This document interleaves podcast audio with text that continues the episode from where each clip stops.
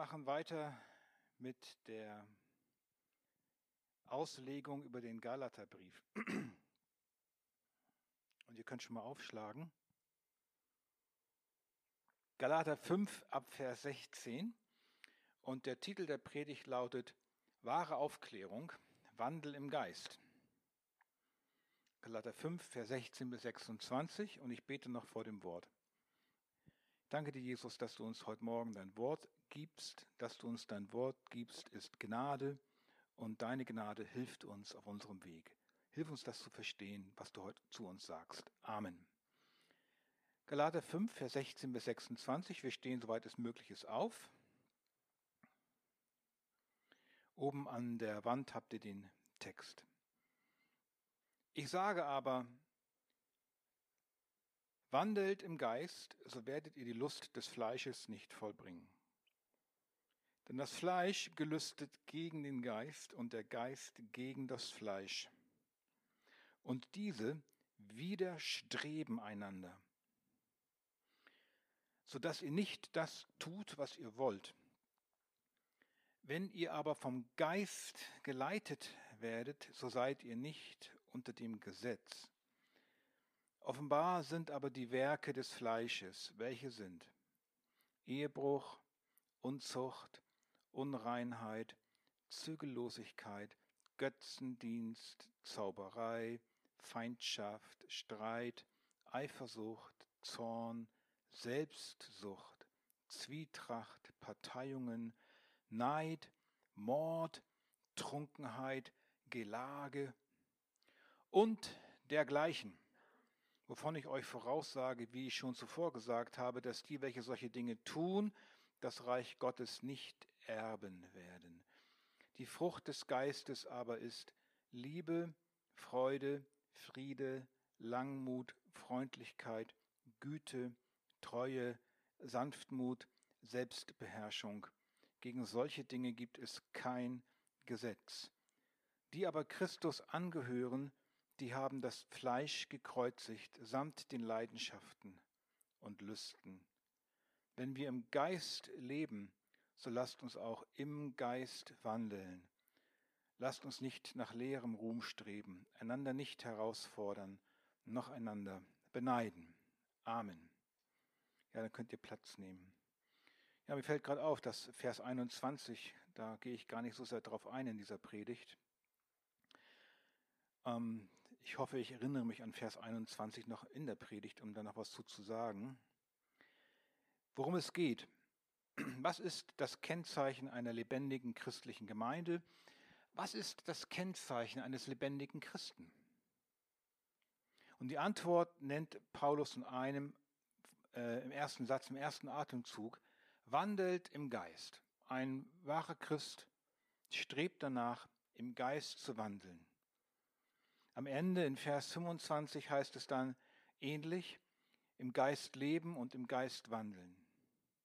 Wenn wir im Geist leben, so lasst uns auch im Geist wandeln. Was heißt das? Das sind nur so tolle Worte, ja, Geist, Leben, Geist, was, aber was heißt das? Das muss mit Inhalt gefüllt werden. Darum geht es heute. Warum ist diese Frage überhaupt wichtig? Weil es wohl, so verstehe ich Paulus, nur zwei Weisen des Lebens gibt. Paulus nennt das erstens im Geist wandeln und leben und zweitens nennt er es die Lust des Fleisches vollbringen. Luther nennt es die Begierden des Fleisches. Wieso fordert Paulus die Galater auf, im Geist zu wandeln? Wir haben ja schon einiges über die galatische Gemeinde gehört. Und was Paulus zu den Galatern sagt, sagt er auch zu uns und zu mir und zu dir. Warum fordert er sie also auf, im Geist zu wandeln?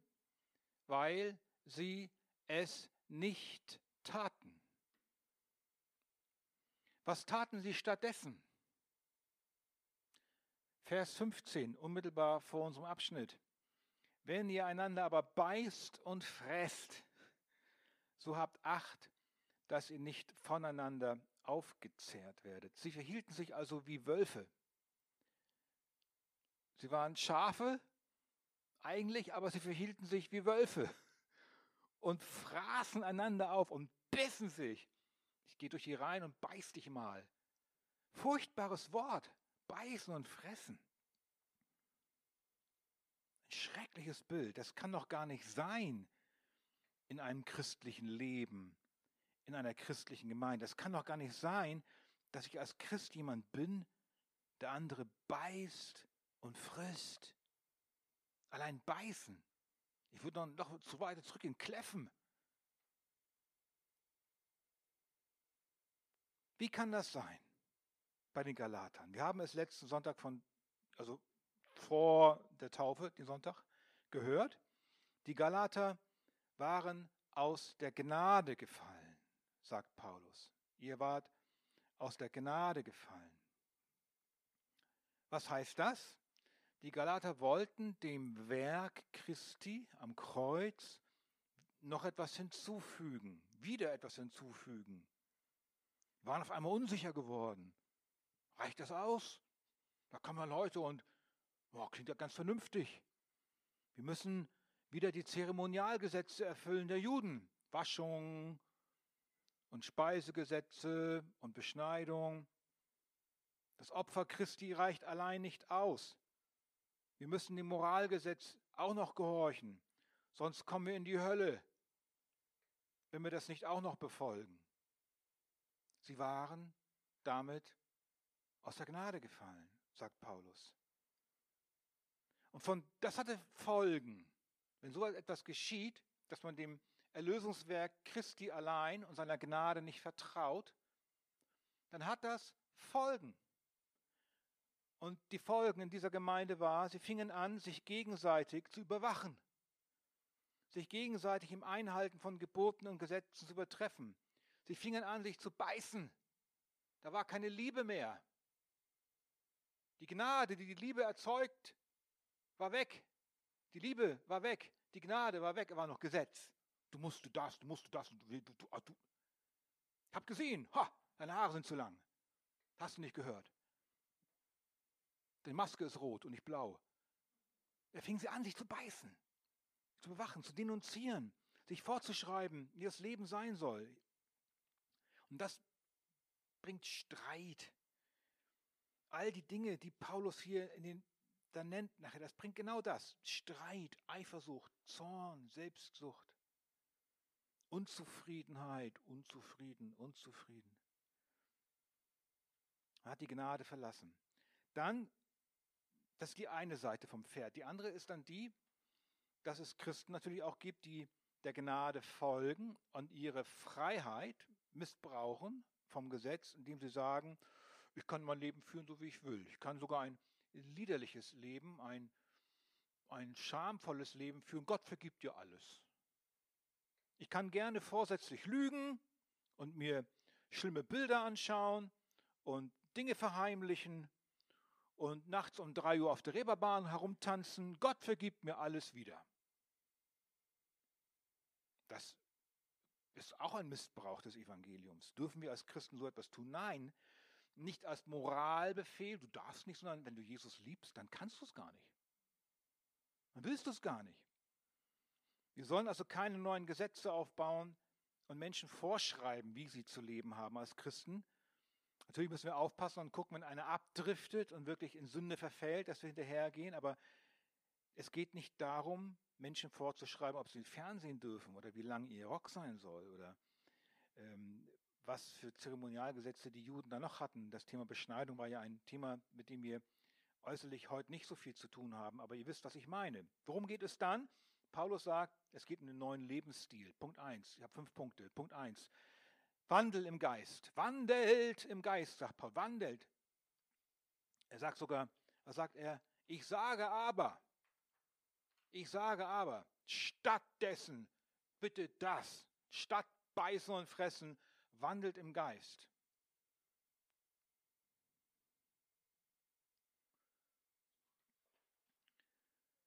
Also, ich sage aber, wandelt im Geist, so werdet ihr die Lust des Fleisches nicht vollbringen. Statt sich zu fressen und zu beißen, im Geist wandeln. Klingt gut. Die Arche, Stade, soll im Geist wandeln. Jeder einzelne Christ, jedes einzelne Schaf, das hier sitzt, ich auch, soll im Geist wandeln. Ich sage aber, das ist der krasse Gegensatz. Die Galater wandelten wohl nicht im Geist. Das ist auch die Frage für mich. Bin ich immer so geneigt im Herzen auch zu beißen und zu nörgeln und zu gucken, was der andere macht?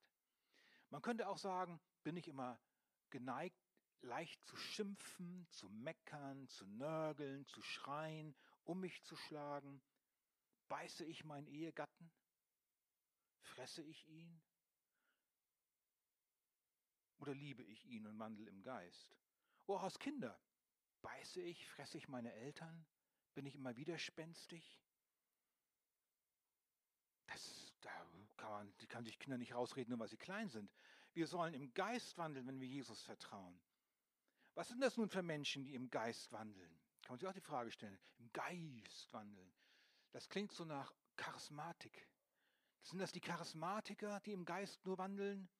Das sind die Hyperchristen, die in Zungen reden, die viel Weissagen, prophetische Traumgesichter haben, sich nach übernatürlichen Visionen und Träumen und übersinnlichen Sphären ausstrecken und in ihnen leben. Nein, Wandel im Geist ist was ganz Einfaches. Es heißt einfach, im, das neue Leben leben, das Christus mir gegeben hat. Das neue Leben, in diesem neuen Leben leben. Was für ein Leben? Das Leben, das du empfangen hast, als du Christus zu Christus Ja gesagt hast. Als du wiedergeboren wurdest. Als du deine Sünde bekannt hast. Man kommt ja nicht als Christ auf die Welt. Wir hatten das ja bei der letzten Taufe, bei der Taufe am Sonntag gehört, wie Peyman sein Zeugnis gab, wo er gesagt hat, er ist im Iran groß geworden und wenn du geboren wirst, bist du automatisch ein Moslem. Du kannst dich nicht entscheiden zwischen wahr und falsch. Du kommst als Moslem auf die Welt, als Buddhist kommst du auch als Buddhist auf die Welt, als Katholik kommst du als Katholik auf die Welt. Aber man kommt nicht als Christ auf die Welt. Man kommt nicht als Christ auf die Welt. Man wird auch nicht Christ durch eine christliche Erziehung. Man wird nicht Christ durch Konfirmation. Man wird nicht Christ, weil man als Säugling getauft ist. Man ist auch kein Christ, weil du in Deutschland geboren bist, im christlichen Abendland oder weil du die Kirchensteuer zahlst. Nur durch die Bekehrung, durch eine persönliche Entscheidung die allein der Heilige Geist in einem wirken kann, die Wiedergeburt, empfängt man das Neue und man kann also nicht nur das Neue, das ewige Leben von Gott, indem man an Jesus Christus als den einzigen Erlöser glaubt, der für meine Sünde und Schuld gestorben ist, damit wenn ich an den Glaube nicht verloren gehe, sondern das ewige Leben habe. Das ist eine persönliche Entscheidung, die der Heilige Geist in mir wirkt und ich dann auch Ja sage. Seitdem du das getan hast, wenn du es getan hast, hast du das neue Leben und bist im Geist. Und das hat zur Folge, dass du nicht mehr so bleiben kannst und so bleiben willst, wie du bist. Willst du so bleiben, wie du bist? Ja, ich will so bleiben, wie ich bin. Oh, dann, dann ist anscheinend der Geist in dir nicht im Wirken. Denn wir sollen ja Jesus ähnlicher werden. Wir können gar nicht so bleiben, wie wir wollen, wie wir sind. Wir haben uns einen entsprechenden Lebensstil auch anzueignen, zu lernen. Genauso wie man Liebe lernen muss, muss man auch den neuen Lebensstil lernen. Das geht nicht von selbst. Sonst, das, dazu dient ja auch die Gemeinde, dass wir es miteinander, aneinander lernen. Wir sollen im Geist wandeln, nicht nur im Geist irgendwie sein, im Geist wandeln, gehen, leben mit Jesus. Wir brauchen einen Trainer, der uns da hilft, wie im Sport. Und der Trainer ist der Heilige Geist, der uns durch sein Wort die Wahrheit sagt, uns die Sünde sagt, die an uns anhaftet, damit wir dagegen angehen. Wir müssen uns entscheiden, durch welche Kraft und Beratung wir unser Leben führen wollen. Durch Christus, den Heiligen Geist, oder durch meine fleischliche, sündige Natur, die immer wieder schreien und meckern will. Es reicht nicht aus, einfach wiedergeboren zu sein. Darauf geht Paulus sofort darauf ein. Es reicht nicht aus zu sagen, ich habe Jesus, ich liebe ihn, ich bin mit ihm im Reinen. Und kurz danach explodiere ich, weil mein Kind mich so nervt. Aber toll, ich bin ja am Rhein mit Jesus. Es reicht nicht aus zu sagen, wie schön, dass der Heilige Geist in mir ist. Ich fühle mich so wohl. Und im nächsten Augenblick beschimpfe ich meinen Nachbarn und denke schlecht über ihn. Aber toll, ich bin ja im Rhein mit Gott. Das ist Selbstbetrug. Wir sollen nicht nur im Geist irgendwie uns wohlfühlen, wir sollen im Geist wandeln, danach handeln. Solche Dinge zu tun, immer wieder aus der Haut zu fahren und zu meckern, zu nörgeln und so weiter, das ist auch ein Punkt, wo Paulus sagt, das heißt, die Lust des Fleisches vollbringen. Viele denken immer, wenn sie hören, die Lust des Fleisches vollbringen, das ist sowas wie, ich stopfe mal zehn Cheeseburger rein. Ich habe zehn, oh, elf Cheeseburger. Ich habe die Lust des Fleisches, mein Bauch hat so Hunger, das roch so gut, ich habe die Lust des, oder äh, ich habe ein Glas Wein getrunken, die Lust des, nein. Die Lust des Fleisches heißt auch meckern, streiten, Zanksucht. All die Dinge, die Paulus aufführt, ist Lust des Fleisches. Nicht nur irgendwie Dinge genießen, denken ja viele. Es geht darum, wer hat das Sagen in meinem Leben. Wenn Jesus und der Heilige Geist wirklich mein Steuermann und mein König sind, dann will ich immer weniger die Lust des Fleisches vollbringen. Ich will ja, ich, was hat er für mich getan am Kreuz? Und dann soll ich so weiterleben. Das geht gar nicht. Jesus, du lebst ja in mir. Du bist ja in mir. Du sollst dir zum Vorschein kommen. Und Paulus klärt uns über, die, über unsere alte Natur jetzt völlig auf. Heute ist Aufklärungsstunde, richtige, wahre Aufklärung. Wir leben ja in einer Zeit der Aufklärung, wunderbar. Da können wir jetzt auch über sowas mal aufklären. Nicht nur sexuelle Aufklärung, geistliche Aufklärung. Super, her damit. Zwei Naturen. Das ist der zweite Punkt. Das Fleisch gelüstet gegen den Geist und der Geist gegen das Fleisch. Aha. Und diese widerstreben einander, sodass ihr nicht das tut, was ihr wollt. Dieser Satz ist der Knaller. Obwohl wir Christen sind, stellen wir fest, wenn wir wirklich ehrlich sind und uns nicht selbst betrügen und belügen, dass wir sehr häufig, sagt Paulus hier, das tun, was wir nicht wollen. Ähm, da steht er gar nicht, ne? Da steht was anderes. Da, er, er, da steht nicht, das tun, was wir nicht wollen. Was ich, was ich, was ich tue, will ich ja immer. Was ich tue, das will ich. Habe ich gewollt. Ich schreie mein Kind an, mein Ehepartner. Warum? Weil ich es gewollt habe. Das habe ich entschieden zu tun. Nein, meine Gefühle, ich kann nichts dafür. Der andere hat Schuld, der hat mich dazu hat probiert. Nein, ich habe es gewollt. Und Paulus sagt ja auch nicht, ähm, äh, dass wir das tun, was wir nicht wollen. Nein, er sagt, ihr tut nicht das. Ihr tut nicht das, was ihr wollt, eigentlich wollt, tun solltet. Ihr tut nicht das, was ihr wollt. Das ist anders. Man kann also etwas wollen, das heißt, man hat etwas erkannt und will das tun und sagt, ja, das muss ich tun, das will ich tun, aber nee, ich tue es doch nicht. Ich tue es nicht. Ich lasse es sein. Ich tue nicht das, was der Heilige Geist mir sagt. Lass es sein. Es kann als Christ vorkommen, dass man durch den Heiligen Geist etwas erkennt. Ich will nicht mehr fremd gehen, ich will mich nicht mehr verheimlichen. Aber man tut es dann doch wieder. Wer ist das nun in mir? Der das will oder nicht will, tut oder nicht tut. Man kommt total durcheinander. Und Paulus, wie schon gesagt, klärt uns auf. Wir müssen verstehen, dass es im Christen einen Streit gibt zwischen zwei Naturen. Das sagt er hier. Das Fleisch gelüstet gegen den Geist und der Geist gegen das Fleisch und diese widerstreben einander. Was ist das für ein Streit? Worin besteht er?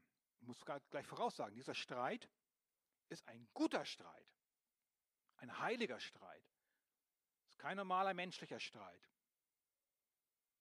Der Nicht-Christ, wer nicht an Jesus glaubt, hat nur eine einzige Natur in seinem Herzen, einen Wesenszug, eine innerlich angelegte Natur. Und diese Natur hat der Nicht-Christ von Adam geerbt. Wir waren alle nicht Christen, bevor wir Christen wurden. Wir hatten alle nur eine Natur und die hatten wir von Adam geerbt. Das war die gefallene Natur. Die haben wir alle geerbt, ohne Ausnahme. Der kleine Theo hat diese Natur gerade in seinem Herzen und keine andere Natur wahrscheinlich. Auch der Papst hat nur die eine Natur, wenn er nicht an Christus glaubt.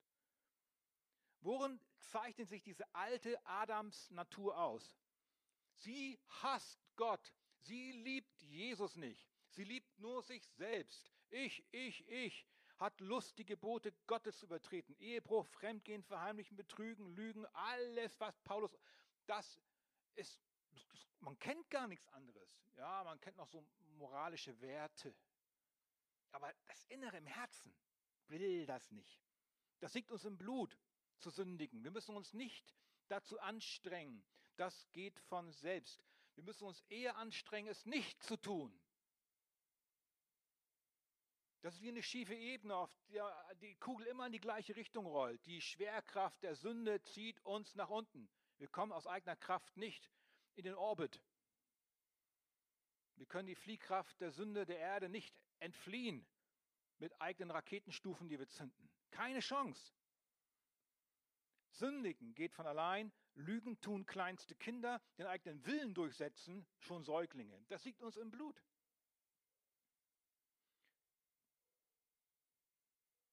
In Schuld bin ich geboren und in Sünde habe ich meine Mutter empfangen. Psalm 51, Vers 7. Ich bin also als Sünder geboren. Das ist die Wahrheit. Das ist die Aufklärung, die wir brauchen. Viele denken, ich, sie sind Sünder, weil sie gesündigt haben. Oh, ich habe gelogen, jetzt bin ich wieder ein Sünder. Hm, doof. Aber vorher war ich kein Sünder, nur weil ich gelogen habe. Und dann muss ich irgendwie äh, Gegenleistung tun, Treppen hochsteigen, Gebete erfüllen und dann irgendeine, äh, so, so, so, ihr wisst das ja, wenn man so beichten geht und gerade in der katholischen Kirche, und dann ist man die Sünde wieder los und dann spricht der Priester frei, dann bin ich wieder kein Sünder, muss ich wieder, dann sündige ich wieder. Hm. Nein, wir werden nicht Sünder, weil wir gesündigt haben. Wir sündigen, du sündigst, weil du ein Sünder bist. Selbst im Schlaf sind wir Sünder. Diese grundlegende moralisch böse Grundgesinnung kann kein Mensch von selbst loswerden. Sie haftet uns an wie eine Haut, wie eine Tätowierung, die wir nie loskriegen. Man kann auch keine Kohlen waschen. Hast du schon mal ein Kohlenstück gesehen? Wer kennt von euch? Wer von euch kennt noch Kohlenstücke? Ich habe früher, du, super. Ich habe früher einen Ofen noch gehabt. Ich musste als kleines Kind immer den Holzofen meiner Eltern befeuern. Jeden Morgen musste ich frühmorgens runtergehen in den Keller oder am besten abends davor in den dunklen Keller, habe ich immer gefürchtet. Dann die Kohlen hochholen, Holz hochholen. Morgens war ich der Erste. Ich habe den Ofen angemacht in der Mietswohnung. Und waren dann diese, zum Schluss kam dann, wenn das, wenn das schon heiß geworden war, dann kam Brikett drauf oder Kohlen. Und Kohlen kannst du waschen, wie du willst. Da kommt nie was Weißes zum Vorschein. Kohlen haben keinen weißen Kern. Genauso hat der Mensch auch keinen guten Kern, der irgendwann durch bessere Erziehung, durch äußeres Rumrubbeln am Herzen zum Vorschein kommt. Erziehung und Gesetze aber müssen sein, weil sie verhindern das Schlimmste. Sonst hätten wir totale Anarchie. Der Mensch würde sich losgelassen selbst zerfleischen. Hat Goethe mal gesagt. Ne? Der Mensch ist des Menschen Wolf. Würde ich mich selbst, würde ich mich selbst ungehindert gehen lassen, würde ich mich und meine Umgebung zugrunde richten, hat Goethe mal gesagt. Gesetze dämmen das Böse nur ein. Billy Graham hat einmal gesagt, dass er hat unsere alte Natur, unsere alte Natur vor Christus mit einem Schwein verglichen. Ein Schwein, das du äußerlich bürstest, du wäschst das Schwein, du gibst noch Parfüm das Schwein drauf, du gibst eine rote Schleife dem Schwein so um den, um den Hals herum oder um den Kopf herum und setzt das Schwein auf das Sofa im Wohnzimmer. So, was, macht, was wird das Schwein jetzt machen, wenn du rausgehst und die Tür offen lässt? Es geht raus und wälzt sich im Schlamm. Weil es kann nicht anders. Das ist seine alte Natur. Die alte Natur lässt ein Leben auf dem Sofa nicht zu. Also christlicher Wandel ist keine Erziehungssache oder ein äußeres Herausputzen. Wir können nur im Geist wandeln, so wie es die Schrift versteht, wenn wir vorher eine völlige neue Natur bekommen haben, eine innere Umgestaltung, ein inneres, ein neues Wesen in meinem Herzen bekommen haben. Und da das ist natürlich so, dass auch dieser, ah, der unerlöste Mensch merkt manchmal schon, dass irgendwas nicht stimmt in seinem Leben, wenn sein Leben ins Chaos gerät und die Beziehungen auseinanderbrechen und die dritte Ehe schon zerbrochen ist. Aber er schreit nicht nach Veränderung in seinem Herzen. Er schreit nach, nach Gerechtigkeit, nach Alimenten und was ich was noch. Aber der, die, diese Frage, oh, ich, nein, ich brauche eine Veränderung in meinem Herzen. Wie kann diese Einsicht entstehen? Nur durch Gott. Brauchst du eine Veränderung vielleicht auch in deinem Herzen? Die grundlegende Geschichte dieser Erneuerung von innen erfolgt allein durch einen übernatürlichen Eingriff Gottes. Durch den Glauben pflanzt er durch Jesus Christus den Heiligen Geist in dein Herz und dann ist da auf einmal in deinem Herzen nicht nur die alte Natur, sondern noch eine neue Natur. Auf einmal ist in deinem Herzen Jesus eingezogen, eine Natur durch den Heiligen Geist, der Heilige Geist selbst, die sich nach Jesus sehnt. Auf einmal ist was Neues, ein neuer Bewohner in deinem Herzen, der sich nach Jesu Reinheit und Heiligkeit und Liebe sehnt. Bis dahin war der alte Mensch allein mit sich und seiner sündigen Natur. Er kannte nichts anderes als die Abneigung gegen alles Göttliche. Und diese alte Natur übte über dein und mein Leben eine unerbittliche, absolute Herrschaft aus. Und diese Natur hatte Frieden. Gottlose haben einen gewissen Frieden keinen göttlichen Frieden angesichts des kommenden Todes und des Gerichts. Das heißt nur, ich meine damit nur, dieser Friede ist etwas, wo nichts ist, wo ein Kampf im Innern stattfindet, wo Göttliches gegen Nichtgöttliches kämpft. Der Gottlose hat ja einen Pakt mit der Sünde geschlossen, weil er ein Sünder ist. Er findet Sünde schön. Ach, wenn ich doch nur stets sündigen könnte immer die blöden Gebote, du darfst nicht bei Rot über die Ampel fahren. Und wenn deine Mama sagt, du sollst Mülleimer rausbringen, dann, dann sollst du das eigentlich auch tun. Immer diese blöden Gebote. Ach, ja, aber bald komme ich ja an die Hölle. Da ist Party. Da kann ich endlich sündigen, ohne bestraft zu werden. Ich kenne Leute, die sagen das. Oh, wenn ich sterbe, komme ich in die Hölle. Super, endlich ist da mal was los. Im Himmel ist, im Himmel ist es langweilig. Das heißt, was ich sagen möchte, ist, der Gottlose hat der hat diesen Kampf nicht im Herzen gegen die Sünde. Das ist, finde er sogar gut. Erwartet du darauf, dass endlich die ganzen Gebote mal wegfallen, dass er mal ja, die Sau rauslassen kann. Dieser Friede ist natürlich kein echter Friede. Der ungläubige Mensch fühlt sich in seiner Weltsicht gut, Sünde ist nicht schlecht. Es gibt ja sogar Werbung. Da heißt es, sündhaft gut.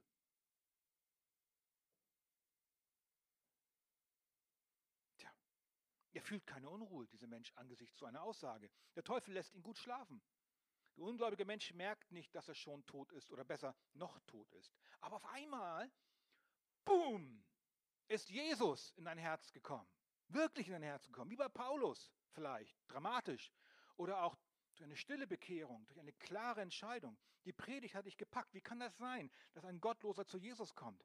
Ja, entweder ist er eingeladen worden als Gast in die Gemeinde, hat man ja gesagt. Er hat irgendwie rumliegende Bibelvers mal irgendwo gesehen in der Bücherei oder in der Eisenbahn, ein Plakat, irgendwas, jemand spricht mit ihm oder durch ein übernatürliches, direktes Eingreifen Gottes. Oder er hört eine Predigt und Jesus packt ihn und dann kommt Jesus ins Herz hinein. Und jetzt ist dieser neue Bewohner eingezogen. Jesus ist da. Und da, wo vorher der alte Mensch, die alte Natur sich behaglich im Schlammloch der Sünde eingerichtet hatte, mit all ihren geheimen Gedanken und Geheimnissen. Was ist die Folge? Ist jetzt etwa Friede die Folge? Nein, jetzt kommt auf einmal etwas anderes. Ein Widerstreben von dem Geist, der eingezogen ist, gegen das Fleisch, die alte Natur. Was ist die Folge, wenn jemand Christ wird in seinem Herzen? Hat er Frieden mit der Sünde? Nein, er hat Krieg, Kriegszustand mit der Sünde auf einmal. Der neue Mensch, Jesus, der Heilige Geist, will jetzt in deinem Leben aufräumen, in deinem Herzen. Er beginnt durchs Haus zu gehen und in jede Ecke zu schauen. Manchmal gleich überall, manchmal so nach und nach, wie man es ab kann. Er will aber aufräumen und ausmisten. Und der alte Mensch, was will der? Der will sich verstecken. Adam, wo bist du? Er versteckt sich vor Jesus. Oh, Nein, das ist mein Zimmer, hier kommst du nicht rein. Ich will so bleiben, ich will weiter so lieblos bleiben. Das ist ein Streit, ein Krieg, widerstreben. Da gibt es keinen Kompromiss, da gibt es keine Friedenspfeife, die geraucht wird am Ende. Da geht es um alles. Der alte Mensch muss sterben. Ansonsten wird in deinem und meinem Herzen keine echte Veränderung entstehen. Das ist ein Streit. Der alte Mensch will lassen, so wie es ist. Das alte Denken steht gegen das neue Denken. Die alte Gesinnung gegen die neue Gesinnung. Die alte Art gegen die neue Art. Das Fleisch gelüstet gegen den Geist. Der Geist gegen das Fleisch. Ein Krieg. Eine lebenslange Schlacht. Nicht nur so zwei, drei Tage. Aber heilig bin ich jetzt. Nein. Die Stunde hat die Art, hat die Eigenart, sich zu verstecken. Du kommst nicht auf die Schliche. Da muss der Heilige Geist kommen und Licht reinwerfen.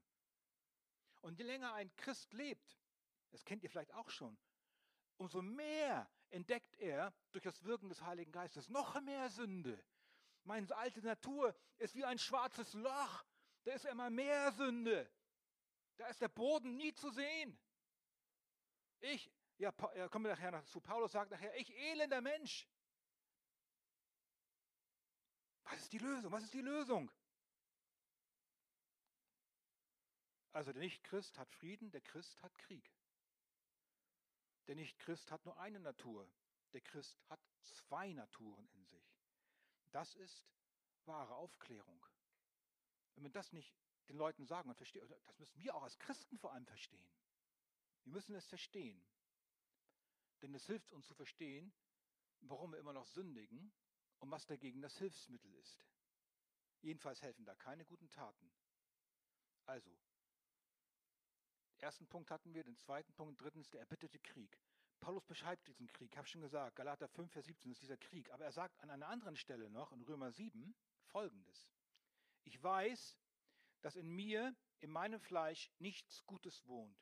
Das Wollen ist zwar bei mir vorhanden, aber das Vollbringen des Guten, des wahrhaft Guten, des Göttlichen gelingt mir nicht. Denn ich tue nicht das Gute, das ich will, die gleiche Formulierung, die er auch im Galater gebraucht. Sondern das Böse, das ich nicht will, das verübe ich.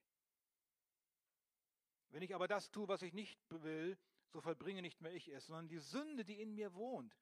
Ich finde also das Gesetz vor, wonach mir, der ich das Gute tun will, das Böse anhängt. Denn ich habe Lust an dem Gesetz Gottes, nach dem inneren Menschen. Ich sehe aber ein anderes Gesetz in meinen Gliedern, das gegen das Gesetz meiner Gesinnung streitet und mich gefangen nimmt unter das Gesetz der Sünde, das in meinen Gliedern ist. Und dann sagt er, ich elender Mensch, wer wird mich erlösen von diesem Todesleib? Dieser Kampf macht Paulus echt zu schaffen. Er selbst als wer, Paulus, der diesen Kampf in seinem Herzen hat gegen die Sünde. Ein Nichtchrist würde solche Worte niemals schreiben können. Diese Worte kommen vom Heiligen Geist. Von daher ist es wichtig festzuhalten, dass das Zeichen eines Christen nicht Sündlosigkeit Paulus war nicht sündlos, sonst hätte er diesen Kampf ja nicht gehabt. Er beschreibt auch hier nicht sein Leben, bevor er Christ wurde, weil er ganz oft, ich habe es so durchgezählt, ich glaube 21 Mal in diesem Abschnitt irgendwo, immer ich bin, ich tue, ich jetzt, immer jetzt im Präsens schreibt. Jetzt einmal anhaltend ist dieser Kampf bei Paulus da. Sündlosigkeit gibt es bei einem Christen nicht. Sondern was ist das Zeichen eines Christen? Das Zeichen, wenn du wirklich lebendiger Christ bist, erkennst du es daran, dass du diesen Kampf in dir hast gegen die inwohnende Sünde. Dass du immer wieder an den Punkt kommst, wo du eigentlich verzweifelst und sagst, schon wieder Mist gebaut, an der gleichen Stelle.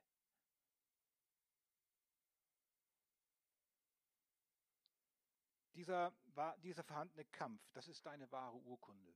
Das ist die Urkunde, dass du ein echter Christ bist. Paulus weiß aber, dass dieser Kampf nicht aussichtslos ist.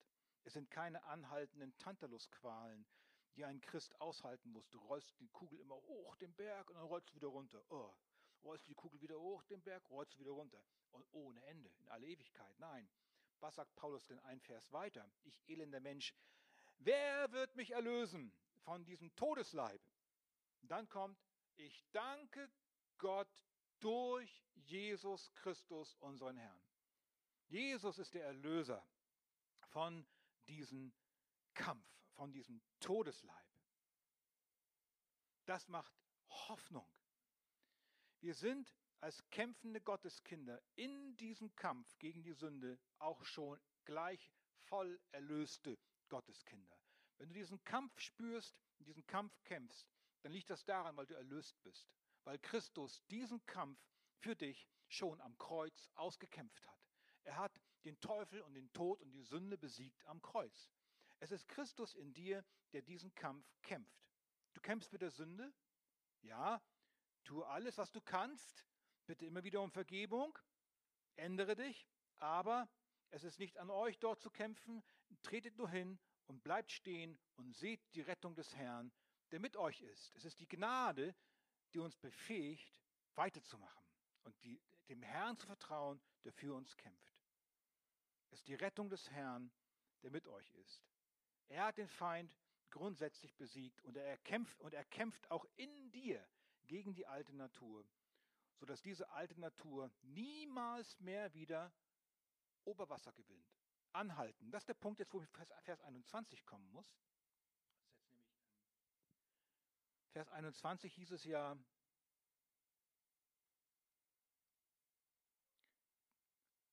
wie ich euch schon voraussage, wie ich euch voraussage, wie ich schon zuvor gesagt habe, dass die, welche solche Dinge tun, welche Dinge, Götzendienst, Zauberei, Feindschaft, Streit, Eifersucht, Zorn, die ganze, ganze, ganze Fleischesgeschichte, die Werke des Fleisches, wer solche Dinge tut, wird das Reich Gottes nicht erben. Oh, ich habe doch gelogen, hab doch war doch zornig, jetzt erbe ich das Reich Gottes nicht. Kann man, könnte man verstehen. Nein, es ist nicht so, dass du als Christ aus der Gnade gefallen bist, weil du gelogen hast. Paulus meint, dass, das, ist, das ist immer diese griechische Geschichte im Hintergrund, ähm, dass die, welche solche Dinge tun, welche solche Dinge anhalten tun, immer tun, fortlaufend tun, nie wieder aufhören, wenn die, die Werke des Fleisches ihr Lebensstil sind, tun, tun, immer nur, die werden das Reich Gottes nicht erben. Wir als Christen immer wieder sündigen, wir bekommen ja Vergebung, wir wollen immer weniger sündigen. Wir kommen nicht in die Hölle, fallen aus der Gnade, weil ich wieder Mist gebaut habe. Nur wenn du immer wieder, wenn das ein Lebensstil ist, wo ich auch so, naja, ist mir egal. Ich bleibe da drin. Ist auch viel leichter, nicht so anstrengend. Dann ist es ein Zeichen dafür, dass das Reich Gottes ich nicht erben werde, weil ich dann nach dem Fleisch grundsätzlich lebe. Ich habe das Lösungswerk Christi nicht in mir wirksam. Das ist wunderbar. Ich brauche mich nicht zu fürchten, wenn ich mal gelogen habe. Aber ich soll natürlich immer weniger lügen. Wo war ich stehen geblieben? Vierter Punkt. Das Wesen des Kampfes. Wir hatten den neuen Lebensstil angeschaut, die zwei Naturen, einen erbitterten Krieg. Das Wesen des Kampfes besteht darin, dass der Sieg der neuen Natur schon feststeht. Am Ende siegt immer die neue Natur. Du brauchst nicht verzweifeln in deinen charakterlichen Defiziten. Ich auch nicht. Am Ende siegt die neue Natur. Der Kampf den müssen wir kämpfen. Der kann nicht umgangen werden, aber der Ausgang ist entschieden. Ähm, habe ich auch im ersten Gottesdienst schon gesagt, ich wundere mich immer jedes Jahr, wie lange und hartnäckig die Eichenblätter an den Bäumen bleiben. Die bleiben ganz lange. Diese, wenn man Eichen anschaut, ganz lange bleiben die Blätter dran. Wenn man, wenn man da mal rangeht, so im Herbst und die trocknen, die, die gehen gar nicht ab. Und pff, richtig abziehen. Wie kommt es, dass die Eichenblätter abfallen? Indem neue Triebe durchkommen an der gleichen Stelle und dann löst sich das Blatt ganz von selbst. So ist das. Das neue Leben trägt den Sieg davon. Ist jemand in Christus, ist eine neue Schöpfung. Das Alte ist vergangen, es ist alles neu geworden. Mit Christus wird es Frühling in deinem Leben. Mit Christus wird es Frühling in deinem Herzen. Neue Triebe brechen durch, immer wieder. Und das Alte wird abgestoßen und muss sterben am Boden liegen und zu Kompost werden. Und das wäre noch was Gutes. Ich habe gerade einen alten Apfelbaum in meinem Garten stehen. Ziemlich altes Ding. Ihr, die ihr bei uns schon zu Hause wart, ihr kennt den Apfelbaum. So, das so ein Stamm, so, so ein Stamm. Ich glaube, der, ich habe mal vorhin gefragt, Klaus hat genickt, der muss 50, 60, 70 Jahre alt sein. Alter Apfelbaum. Das war mal früher eine Apfelplantage, wo wir da jetzt wohnen. Und Pflaumenbäume. Haben wir sehr robust beschneiden lassen. Wisst ihr warum? Weil er ganz viele wilde Triebe hatte. Der schoss in alle Richtungen. Dieser alte Baum. Auch alte Bäume werden, wenn sie sich selbst überlassen bleiben, völlig auswuchern, wuchernde Zweige und Äste treiben. Wir müssen immer beschnitten werden. Und nicht nur, wenn wir jung sind, dauernd, auch die alten Geschwister. Egal wie alt wir sind, Melita, ähm, ist auch ich, bin auch nicht mehr der Jüngste, so, äh, so wie Dominik, ne? Ich bin ja etwas älter als du, ne? Wir müssen immer täglich beschnitten werden. Wenn wir nicht uns beschneiden lassen vom Wort, wachsen wilde Triebe. Das Leben eines Christen, Wandel im Geist, heißt also in der Pflege Gottes bleiben, in der Pflege des himmlischen Gärtners bleiben, der fortlaufend wilde Triebe abschneidet vom alten Menschen. Autsch, autsch, nicht so schön. Aber dann wird die Kraft konzentriert auf das Wesentliche. Das heißt, wir brauchen auch Vertrauen und eine völlige Hingabe an die pflegerische und gärtnerische Kompetenz und Fürsorge und Wirksamkeit des Heiligen Geistes in unserem Leben. So, letzter Punkt. Was ist unsere Rolle in diesem Kampf und in diesem Wandel? Soll ich jetzt mich hinsetzen?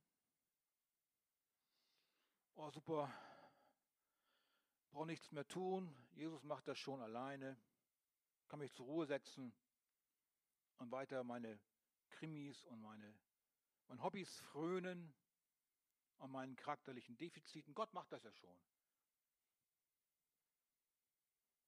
Soll ich jetzt passiv werden? Tatenlos? Das wäre auch ein Missverständnis. Das wäre auch wieder aus dem Fleisch. Das alte Wesen will ja gerade sitzen bleiben und nichts machen. Das alte Wesen will ja, ach na ja, ich muss nichts mehr tun und schuld bin ich auch nicht mehr, wenn was schief geht. Aber wenn Jesus der Kapitän auf deinem Schiff ist, dann bist du der Matrose. Und Matrosen müssen die Segel hissen. Matrosen müssen das Deck schruppen und den Dreck über Bord kippen.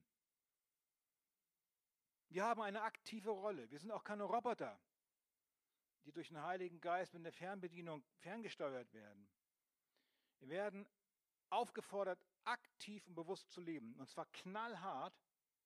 Die aber Christus angehören, die haben das Fleisch gekreuzigt samt den Leidenschaften und Lüsten.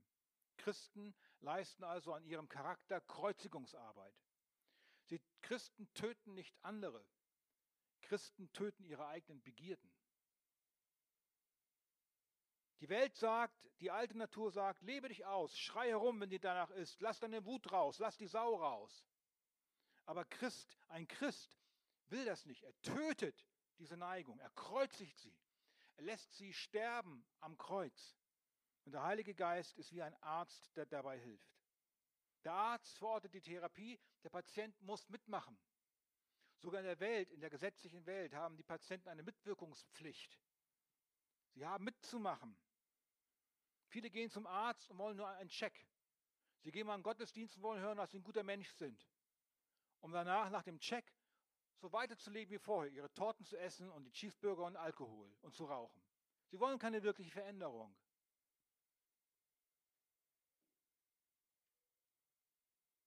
Der Heilige Geist aber, der in uns wirkt, der lässt so eine Ansicht nicht zu.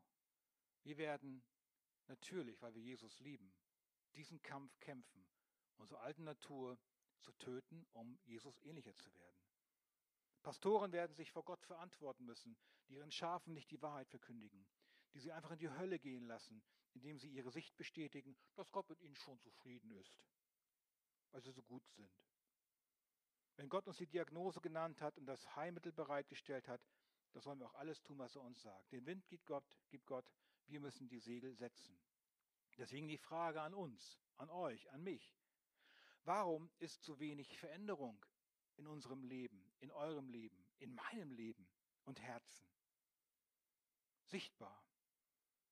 Haben wir, habe ich den Heiligen Geist empfangen, als ich gläubig geworden bin? Doch, natürlich. Außer ich bin nicht gläubig. Dann sollten wir uns einander helfen, in diesem Geist auch zu wandeln. Zum Schluss. Matthäus 7, 16 bis 17. An ihren Früchten werdet ihr sie erkennen. Sammelt man auch Trauben von Dorn oder Feigen von Disteln, so bringt jeder gute Baum gute Früchte. Der schlechte Baum aber bringt schlechte Früchte. Das ist der Vers, denke ich mal, wo Paulus auch äh, anknüpft, wenn er hier die Werke des Fleisches und die Früchte oder die Frucht des Geistes erwähnt. Wir hatten ja schon mal im Sommer eine Predigtreihe letzten Jahres über die Frucht des Geistes. Paulus zählt die schlechten und guten Früchte auf. Und deswegen sollten wir uns auch fragen, wo sind meine Früchte? Wo sind die Früchte von langjährigen Christen oder die es behaupten, welche zu sein? Man sieht nur wenig oder nichts von der neuen Natur, nur fressen und beißen. Sie scheinen nur Fleisch zu sein, nicht Geist. Sie scheinen nur das alte Holz zu besitzen, nicht das neue. Deswegen müssen wir uns immer wieder prüfen, ich mich auch. Wie ist das? Habe ich wirklich Sehnsucht nach einem geheiligten Leben? Habe ich wirklich Sehnsucht danach? Das ist verrückt, dass mein altes Leben immer mehr abstirbt, dass das neue Leben zum Vorschein kommt. Ich das bejahen kann, wenn du das bejahen kannst, ja, du hast diese Sehnsucht, und dennoch so wenig zu sehen ist, dann verzweifle nicht. Das ist ein gutes Zeichen, auch bei mir. Dann weiß ich, oh, da weiß ich ja, okay, ich, es ist ja so mit den beiden Naturen in mir, aber ich will Jesus ähnlich werden. Ich will nicht mehr so sein, wie ich bin. Ich will mich nicht so gehen lassen immer. Dann, dann dürfen wir in die Pflege gehen des guten Gärtners, dabei aktiv sein. Kämpfe den guten Kampf des Glaubens. Tue echte Buße über deine Sünde und Schuld. Und diese Buße wird dann die Frucht des Geistes hervorbringen. Ich bin überzeugt persönlich davon, dass die Frucht des Geistes dann wächst, wenn man Buße tut. Nicht einfach so, ach, ich sitze da, die wächst so vor sich hin. Nein, ich muss selbst ran und Buße tun. Das kommt ja auch vom Heiligen Geist, wenn ich Buße tue. Und damit alle Entschiedenheit der Heiligung nachjagen, ohne die niemand Gott sehen wird. Vertraue aber in allem, dass es Jesus ist, der diesen Kampf schon siegreich gekämpft hat und der es täglich ist, der dir in diesen, der in dir, in dir diesen Kampf kämpft. Du stelle dein Segel, gib dich Jesus und seiner Gnade ganz hin, die allein dein Herz ändert. Und fürchte dich nicht, wenn du gesündigt hast, so gibt es jemanden, der immer wieder neu deine Sünde und Schuld vergibt. Bis du irgendwann, irgendwann so weit bist, dass du auch diesen Punkt, der dich in deinem Leben so nervt, völlig sterben lässt. Aber der Kampf hört nie auf, bis Jesus kommt und dich zu sich holt. Und dann ist alles vorbei. Dann sehen wir Jesus, wie er ist. Dann werden wir verwandelt in einem Augenblick. Das ist Grund zur Freude. Amen.